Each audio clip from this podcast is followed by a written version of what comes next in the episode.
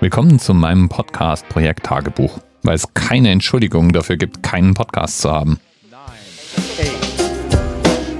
Ich muss ja zugeben, das Projekttagebuch war bisher schon so ein bisschen hemdsärmlich aufgesetzt. Die Grundidee war damals, dass ich für Leni und Philips Weltreise den Podcast sozusagen vorbereitend begleite. Einmal um ja, vielleicht anderen, die folgen wollen, eine kleine Anleitung zu geben. Zum Zweiten war es natürlich auch ganz praktisch, schon mal so ein bisschen Höreraufbau zu betreiben, bevor wirklich gestartet wird. Und außerdem wollte ich einfach auch mal testen, wie schnell und hemdsärmlich ich so einen Podcast hinstellen kann. Und so war Dirks Podcast Projekt Tagebuch geboren. Innerhalb von vielleicht einer halben Stunde einfach mal eben so unter dirkprims.de gehangen und naja, sehr minimalistisch. Jetzt fast ein Jahr später wird's dann langsam so ein bisschen peinlich. Irgendwie weiß man ja nie so genau, wo man ist, wenn man auf dirkbrims.de das Projekttagebuch ansteuert.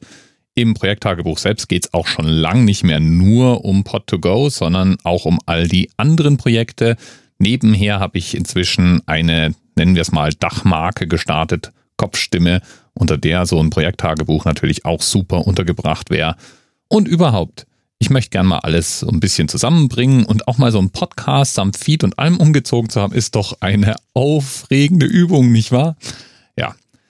Erster Schritt war, wie man jetzt hier schon mal raushören kann, das Ganze bei Kopfstimme unterzubringen. Kopfstimme ist eine WordPress Multisite. Das heißt, WordPress kann mehr als nur eine Webseite betreiben, hat dann den Vorteil, dass man das zentral verwalten und auch konfigurieren kann und auch updaten und dergleichen mehr. Und das Projekttagebuch sollte eben dort als eine Unterseite geführt werden. Lange Rede, kurzer Sinn, ich will da jetzt gar nicht so sehr ins Detail gehen. Vielleicht schreibe ich irgendwann mal ein Tutorial zusammen. Aber scheint soweit jetzt alles funktioniert zu haben. Und wenn du das jetzt hier hören kannst, hast du sozusagen auch gleich den allerersten Test im Ohr. Und es wäre total bombig, wenn du mir einen Kommentar im Blog zur Seite oder einen kurzen Tweet an Dirk Prims abfeuern könntest, damit ich weiß, dass das funktioniert hat.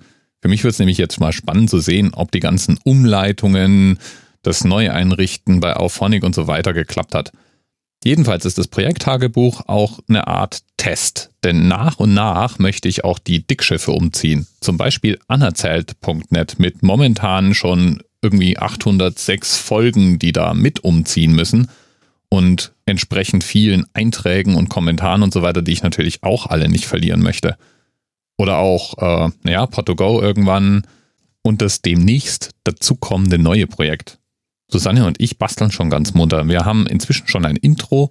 Wir werden wahrscheinlich morgen unsere erste Aufnahme machen, eine Nullnummer aufnehmen und dann so nach und nach mit der Produktion beginnen. Eine Webseite haben wir auch, die verrate ich jetzt aber noch nicht. Genauso wenig, wie ich verraten werde, worum es geht, denn wir wollen so ein Stück weit vorproduziert haben, bevor wir tatsächlich anfangen, drüber zu reden. Das hat unter anderem natürlich auch den Grund, dass wir erstmal schauen wollen, ob wir uns das richtige Thema, das richtige Format etc. gesucht haben. Und auch versuchen wollen, entsprechend vorzuproduzieren. Denn es wird nämlich wieder ein tägliches Format werden und wir wollen dann nicht plötzlich große Lücken lassen, nur weil wir uns verschätzt haben, was den Zeitaufwand angeht. Wird spannend, wird lustig. Ich freue mich schon riesig drauf und wir sind schon ganz hibbelig. Ansonsten habe ich noch angefangen, für die Subscribe Workshops und Vorträge vorzubereiten. Es juckt mich ja momentan so ein paar Themen auch noch in Vorträge zu gießen. Mal gucken, ob das zeitlich irgendwie Sinn macht. Und und ich habe dann hier auch noch mit Visitenkarten rumexperimentiert. Es hat sich sowieso ganz allgemein bewährt, immer so ein paar Visitenkarten dabei zu haben, die auf den Podcast hinweisen, also speziell für den Podcast gedacht sind.